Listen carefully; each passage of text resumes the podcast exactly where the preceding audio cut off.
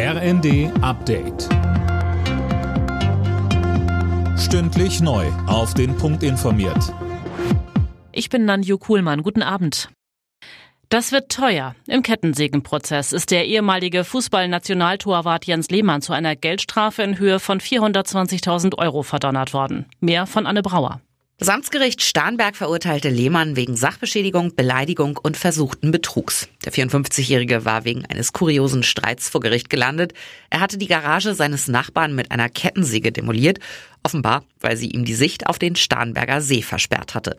In dem Prozess ging es aber auch noch um andere Vorfälle. Am Parkhaus am Münchner Flughafen hatte Lehmann gleich zweimal die Zeche geprellt, indem er dicht hinter einem anderen Auto durch die Schranke gefahren war.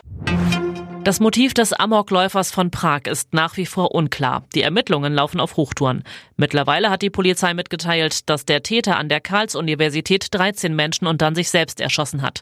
Zuvor war von 15 Toten die Rede. Umgestürzte Bäume, überflutete Straßen, heftiger Wind. Sturmtief Soltan sorgt vielerorts in Deutschland noch für Probleme. Etwa bei der Bahn, Laura König. Da fallen nach wie vor Züge aus oder kommen wegen Sturmschäden später an. Vor allem der Bahnverkehr im Norden ist betroffen. An den Küsten gab es eine Sturmflut, an der Nordsee und der Elbe etwa sinken die Pegel aber mittlerweile langsam wieder. Seit gestern Abend haben die Feuerwehren vielerorts alle Hände voll zu tun. Es gab auch immer wieder Unfälle, bei denen einige Menschen verletzt wurden. Im Laufe des Tages soll Soltan dann allmählich abziehen.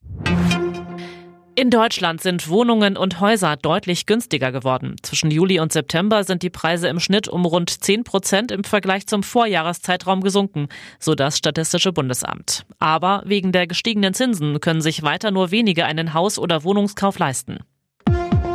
Alle Nachrichten auf rnd.de